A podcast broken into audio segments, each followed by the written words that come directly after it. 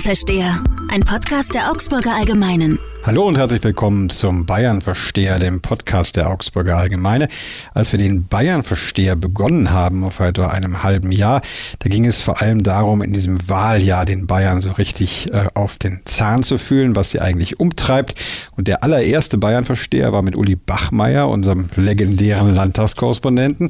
Und er ist heute wieder da, wenige Tage vor der Wahl, die die Bayern umtreibt.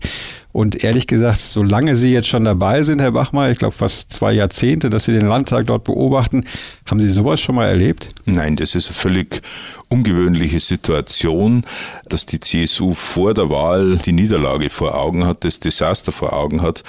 Das hat es seit vielen Jahrzehnten genau genommen, seit mehr als einem halben Jahrhundert nicht gegeben. Wann muss man sich denn vorstellen, geht jetzt das Gemetzel los? Man hat ja den Eindruck, das Gemetzel läuft eigentlich schon, aber am Wahlabend 18.01 Uhr gehen dann die ersten Rücktrittsforderungen ein, oder wie? Ja, es ist schon eine Besonderheit, dass die CSU schon vor der Wahl ihre eigentlich legendäre Geschlossenheit aufgegeben hat. Ich hätte alles Geld der Welt gewettet, dass die Parteigranten bis zum Wahlabend äh, ruhig halten, aber es brennt den Herrn Seehofer und Söder unglaublich auf den Nägeln, wer das jetzt äh, verbockt hat, wenn es denn verbockt wird. Und deshalb ist es schon vorher losgegangen. Das hat es noch nie gegeben in dieser Form. Wer hat es denn jetzt eigentlich verbockt? Wenn man mal auf München und Berlin schaut, es kommt ja immer ein bisschen darauf an, wen man fragt, aber so von Ihrem Eindruck im Innenleben der Partei, wie ist da die Stimmung, wer schuld ist an diesen desaströsen Ergebnissen? Nochmal zur Erinnerung, in manchen Umfragen liegt die CSU jetzt nur noch bei 33 Prozent, was arithmetisch ja kaum vorstellbar schien für die Partei. Also woran lag's? Also es ist auf jeden Fall aus meiner Sicht so, dass man darauf keine einfache Antwort geben kann äh, nach dem Motto Berlin ist schuld oder München ist schuld. Klar ist, dass der Horst Seehofer zu Anfang des Jahres und als dann klar war, dass er nach Berlin ging, gesagt hat, äh, das wird in Berlin entschieden. Er wird da eine CSU-Flüchtlingspolitik äh, durchsetzen. Das wird alles gut werden. Und der Markus Söder, der müsse hier in München so ungefähr nur keinen Fehler machen und dann gewinnt er die Wahl. Mittlerweile sagt der Horst Seehofer das nicht mehr, dass ähm, das in Berlin entschieden wird, sondern er zeigt mit dem Finger auf den Wahlkampf in München. Und dieser Wahlkampf ist natürlich auch sehr geprägt oder völlig zugeschnitten auf die Person Markus Söder. Und Markus Söder hat eine Historie, eine Geschichte, die es ihm sehr schwer macht, den Menschen glaubhaft zu machen, dass er jetzt der Landesvater ist, dass er sich geändert hat, dass er kein Haut drauf mehr ist wie früher.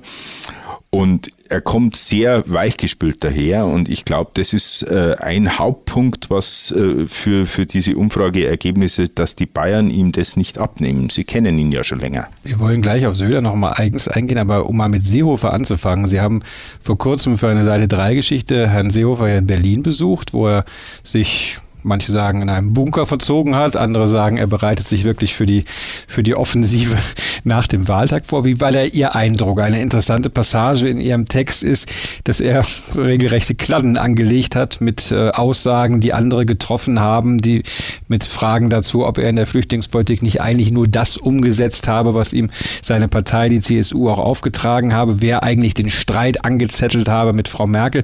Was muss man da erwarten? Leise wird er nicht gehen, oder? Nein, der wird, er wird auf keinen Fall leise gehen. Es ist eine, eine schwarze Mappe mit den wesentlichen Entscheidungen drin, die in der Partei getroffen wurden. Der Horst Seehofer wird darauf hinweisen, dass alle diese Entscheidungen einvernehmlich äh, getroffen wurden, dass er nur das ausgeführt und nur diese Politik gemacht hat, die die Partei und der Parteivorstand wollten.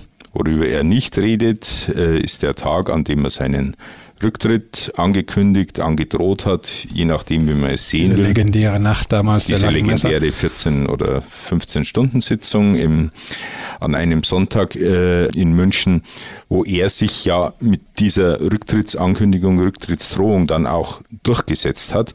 Das wiederum wird in München bei den Söderleuten als der Anfang aller Probleme gesehen in diesem Probleme Sommer. sozusagen. Genau, ja. genau. Man, äh, Sie haben ja angesprochen, dass äh, Herr Söder sich ein bisschen schwer tut, damit oder es glaubhaft zu machen, dass er sich immer wieder neu erfindet. In der Seehofer-Argumentation wird natürlich auch stark vorkommen, dass er ja eigentlich immer vor dem Kandidaten Söder gewarnt hat, oder? Das ist zu erwarten, dass er darauf hinweisen wird, dass er jahrelang versucht hat, den Markus Söder als seinen Nachfolger im Amt des Ministerpräsidenten zu verhindern. Ja, davon gehe ich aus. Er wollte ihn nicht und er wollte andere, aber alle anderen sind ihm abhanden gekommen und Markus Söder hat sich durchgesetzt. Er hat sich eine starke Hausmacht geschaffen in München. Die Fraktion ist auf seiner Seite. Das Kabinett ist nach seinem Willen gebildet und mit seinen Leuten besetzt. Er hat eine sehr, sehr starke Position in dieser äh, zu erwartenden Auseinandersetzung.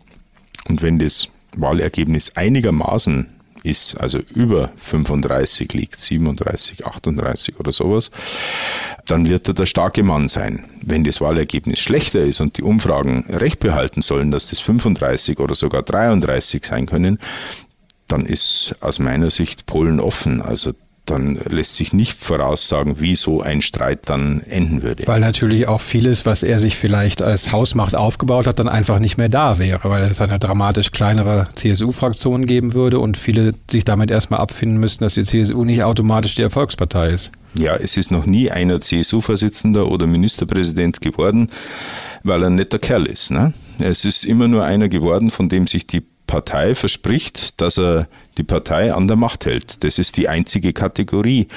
Und eine dramatische Niederlage, die also in Richtung 30 Prozent geht, die würde meiner Meinung nach auch den Markus Söder in Frage stellen.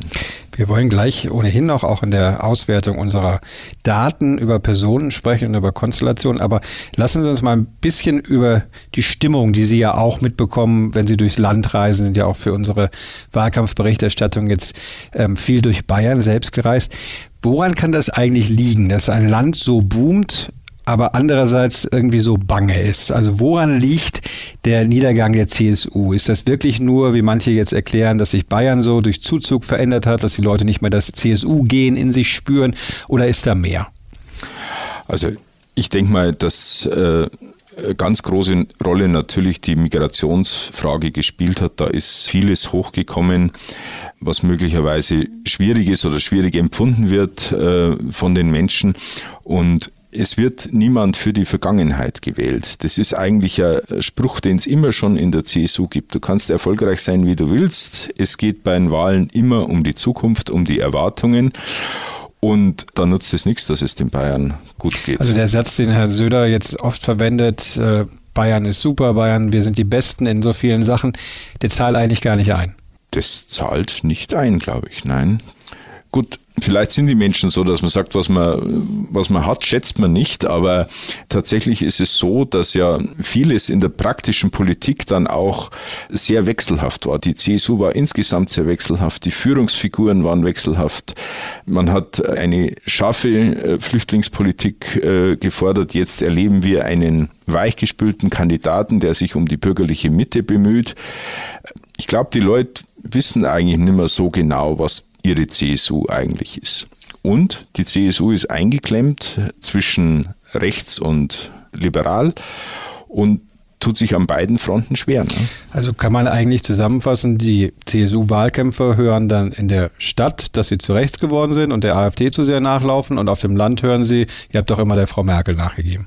So ähnlich ist es, genau, genau. In der Stadt sind die Grünen der Hauptgegner, in ländlichen Regionen die AfD und insbesondere in ländlichen Regionen, die in besonderer Weise oder zum ersten Mal mit Flüchtlingen konfrontiert waren. Da gibt es auch durchaus andere Regionen, wo die Menschen Schwarze auf dem Marktplatz längst akzeptiert haben, aber es gibt Regionen, wo das neu ist und dort ist es besonders schwierig.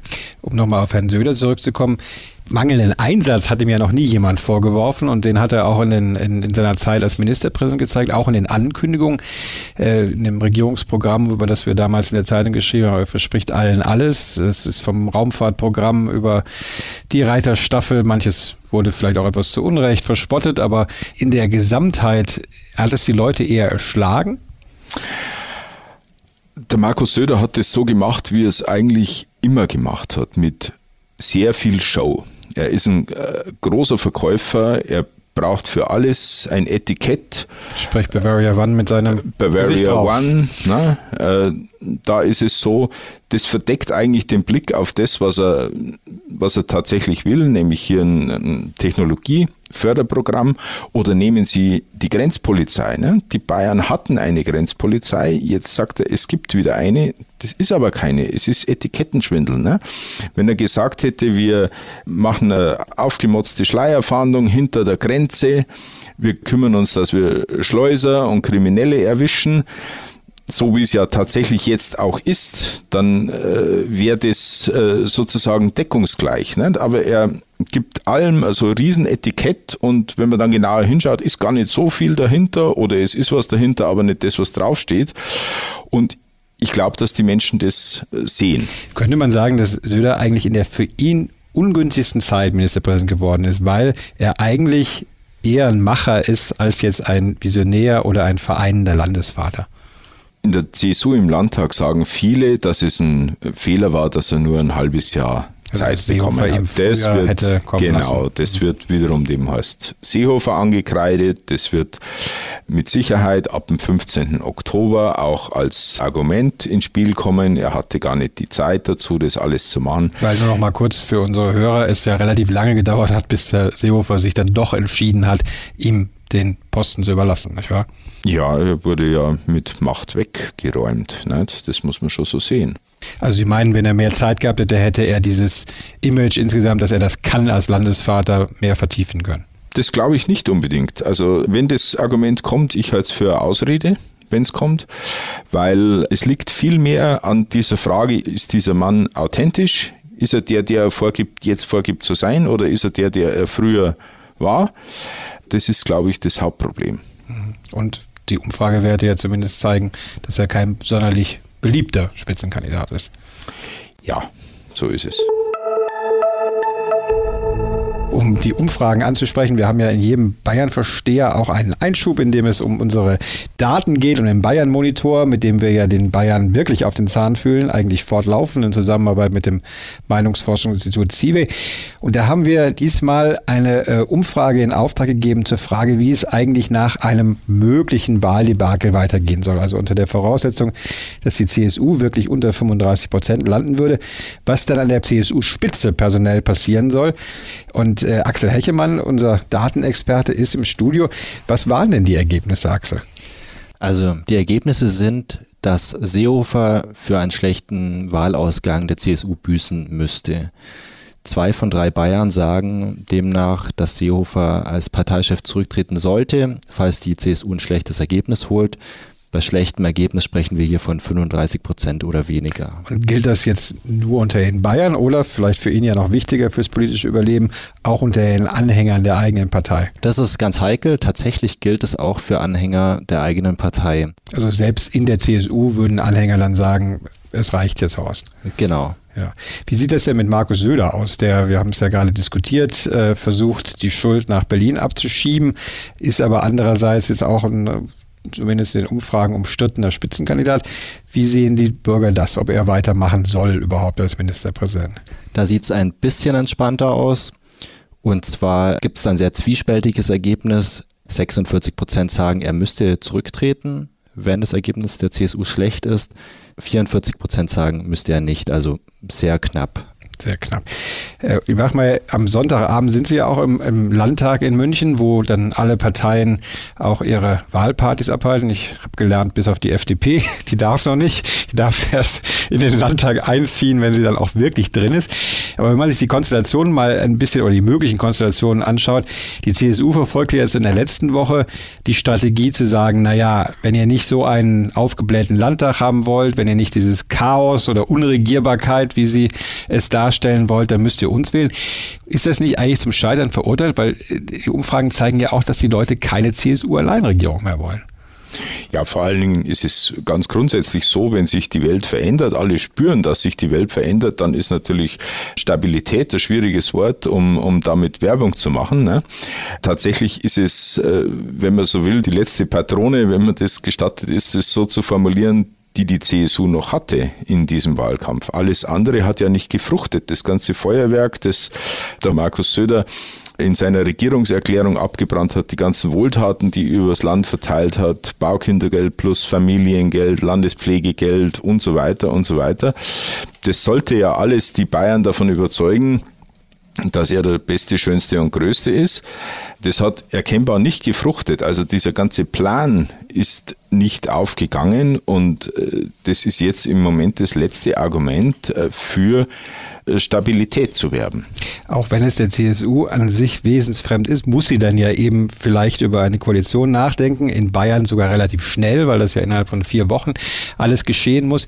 Wie muss man sich das jetzt vorstellen? Also äh, der grüne Spitzenkandidat hat zuletzt gesagt, dass er noch nicht mal die Telefonnummer von Herrn Söder habe, also es da eigentlich keinen Austausch gäbe. Gibt es da irgendwo ein Buhlen im Hintergrund? Nein, es gibt, ich habe das nochmal abgefragt bei allen Parteien. Es gibt keine Vorbereitungsrunden, keine Schnupperrunden, keine Kennenlernrunden. Und das gilt für alle Parteien, die im Landtag sind. Ich habe auch die FDP gefragt. Auch da ist nichts. Das gab es in der Legislaturperiode vorher, als die CSU mit der FDP koaliert hat. Da gab es hin und wieder so Gespräche. Da war man auch der Meinung, man müsse die Energiewende parteiübergreifend lösen. Da haben wir miteinander geredet. Aber seit fünf Jahren oder seit sechs Jahren, seit 2012 ist da gar nichts mehr. Wobei bei den Grünen ja unverkennbar ist, dass sie sich zumindest das Regieren gut vorstellen könnten. Ist das die Koalition, die Sie für wahrscheinlich halten? Hier wird alles, und zwar alles vom Wahlergebnis abhängen. Die allererste Frage ist, könnte die CSU eine bürgerliche Koalition mit einem Partner bilden, also zum Beispiel Freien Wählern oder FDP? Was ja noch möglich ist, zumindest Was, wenn sie ein bisschen zulegen würden. Ja, ja, ja, ja, noch ist ja nicht gewählt. Ne? Umfragen sind keine Wahlergebnisse. Wenn das möglich ist, dann wird die CSU das machen. Ne? Ob mit der FDP. Zumal ja die Freien oder, Wähler oder eigentlich die, keinen Hehl daraus machen, dass sie unbedingt regieren wollen. Die Freien Wähler wollen unbedingt. Man hat jetzt zehn Jahre lang versucht, die Freien Wähler vom Regieren fernzuhalten, weil man mit den Freien Wählern natürlich einen Konkurrenten stark macht, der im Land genauso verwurzelt ist wie die, wie die CSU selbst. Die stellen Bürgermeister, Gemeinderäte, Landräte, die wissen, was in der Fläche am Land los ist, in den Städten nicht so sehr. Ne? dann ja auch ihr einiges Ziel aufgeben, genau. die Freien Wähler und, wegzubekommen. Ne? Genau, und die, und, die, und die Freien Wähler hätten einen Vorteil, den man nicht unterschätzen darf, dass die CSU weiterhin im Bund und in Europa als bayerische Stimme, Stimme ja. auftreten kann. Ne? Wenn, sobald die eine Koalition mit der FDP machen, müssen die sich auch immer mit dem FDP-Präsidium abstimmen, wie sie im Bundesrat sich verhalten und so weiter. Also das ist da die Frage. Aber nochmal, solange es mit einem Partner im, im bürgerlichen Spektrum reicht, denke ich, werden äh, die das machen. Wenn die Situation eintreten sollte, dass sie zwei Partner im bürgerlichen Spektrum brauchen, also zum Beispiel die FDP und die Freien Wähler, dann wird es kompliziert. Dann wird es erstens deshalb kompliziert, weil FDP und Freie Wähler nicht kompatibel sind, in keiner Weise von ihren Inhalten her. Die Freien Wähler wollen das Geld mit vollen Händen auf, ausgeben. Die haben eine ganz lange Liste, was, sie alle, was alles in Bayern gemacht werden muss, was der Staat alles machen muss in Gut, Bayern. Das hatte Herr Söder ja in seinen bislang auch, dafür hat er ja auch keine Scheu gehabt, viel Geld auszugeben. Aber die Liste ist noch deutlich länger. Die Liste vom Hubert Aiwanger ist, ist noch deutlich länger. So. Und wenn das zu kompliziert wird, zu dritt zu regieren. Da geht es dann auch um Ministerposten, um Einflussnahmen, um die Möglichkeiten, sich im Land festzusetzen und so weiter. Wenn das zu kompliziert wird, dann könnte es, und nur dann könnte es meiner Meinung nach sein, dass die CSU mit den Grünen redet. Was ist denn eigentlich mit der Partei, die man schon fast aus Mitleid mittlerweile ganz vergisst, die Sozialdemokraten? Ja, in den Umfragen ist es bisher so, dass die Sozialdemokraten ja nur noch knapp vor oder gleich auf mit, äh, mit den freien Wählern liegen. Ich denke, wenn die SPD gefragt würde, würde sie mit Sicherheit in eine Koalition gehen. Und da treffen dann nur die anderen Nachteile zu, die es mit jeder anderen bundesweit verankerten Partei auch gibt. Ne? Sprich, die Bundes-SPD genau, würde natürlich versuchen, genau. rein zu regieren. Ja. Rein von den Inhalten her ist da, gibt es da große, große Schnittmengen. Also ich denke an die, die Spitzenkandidatin der, der SPD, die Frau Kohnen, die sich im, im Wirtschaftsausschuss des Landtags immer prächtig mit dem früheren CSU-Chef Erwin Huber verstanden hat. Äh, also da gibt es viele Schnittpunkte und so eine Regierung zu konstruieren, wäre wäre, denke ich, relativ einfach. Aber alle wissen, dass die Leute es eigentlich nicht wollen. Ne? Das haben wir jetzt in Berlin schon so hm. äh, Kroko-mäßig was. Ne? Hm. Und äh, klappt ja auch das, nicht so richtig gut. Ja. Äh, und da klappt es nicht. nicht? Hm. Und äh, dass man das dann hier nochmal wollen würde, das kann ich mir nicht vorstellen. Wir könnten, glaube ich, noch stundenlang darüber reden. Wir wollen aber trotzdem allmählich zum Schluss kommen, weil die Leute natürlich auch in dieser Woche noch ihr Urteil bilden müssen und ohnehin bombardiert werden mit Informationen. Aber es ist faszinierend, die Einblicke von ganz nah aus dem Innenleben zu bekommen. Eine letzte Frage noch, weil Sie ja auch ähm, Vorsitzender der Landespressekonferenz im Landtag sind. Wie wird sich das eigentlich verändern im Landtag? A, mit deutlich mehr Parteien, einer dann vielleicht nicht mehr ganz so selbstbewusst auftretenden CSU und natürlich auch einer AfD, die in den Landtag einziehen wird. Wie muss man sich das vorstellen? Wir fragen in anderen Landtagen nach, wir fragen im Bundestag nach, wie das denn da ist mit der AfD. Alle berichten uns, dass die Atmosphäre angespannter und in Teilen auch unfreundlicher wird. Wir freuen uns darauf nicht. Aber ich möchte auch äh, da jetzt nicht vorher schon was Böses sagen. Vielleicht renkt sich das dann ein. Ne? Vielleicht äh, findet man zu einem Miteinander, wie es das jetzt bereits gibt. Aber das, was ich aus anderen Landtagen höre, das macht mich da wenig hoffnungsvoll. Was man aus dem Bundestag hört, ist, ist auch das Miteinander unter den Parlamentariern sehr verändert, dass äh, wenn jemand in der Kantine sich dann von der AfD dazusetzt, äh, die Gespräche verstummen. Wie ist da Ihr Eindruck? Gibt es überhaupt Kontakte der anderen Parteien zu den AfD-Vertretern? Nein, die kennen sich zum Teil gar nicht. Also die haben jetzt hier auch Wahlkampf gemacht in den Wahlkreisen. Ich habe mit vielen Kandidaten gesprochen, die sagen, ich weiß gar nicht, was das für einer ist, der da mein Gegenkandidat ist. Es gibt Und ja auch keinen Spitzenkandidaten, keinen es gibt, es gibt auch Es gibt auch keinen Spitzenkandidaten. Die AfD ist extrem heterogen, in sich sehr zerstritten und zerfleddert. Also da wissen wir alle nicht, was auf uns zukommt. Das wissen wir auch für den Sonntag nicht. Was wir aber wissen, ist, dass es eine Sonderausgabe des Bayern-Versteher geben wird, den wir noch in der Wahlnacht aufnehmen und der dann am Montagmorgen gleich zur Verfügung steht. Uli Bachmeier, Sie werden im Landtag sitzen. Ja. Äh, mal schauen, wie lang die Nacht wird oder wann das Gemetzel losgeht und wie lange es dauert und wie lange dann gemetzelt wird für uns als Journalisten auf jeden Fall spannende Zeiten, für Sie als Bürger natürlich auch. Und äh, wir freuen uns schon auf die nächste Ausgabe des Bayern-Versteher. Bleiben Sie uns treu. Vielen Dank an Axel Hechemann im Studio hier und an Uli Bachmeier natürlich. Gerne. Und bis bald.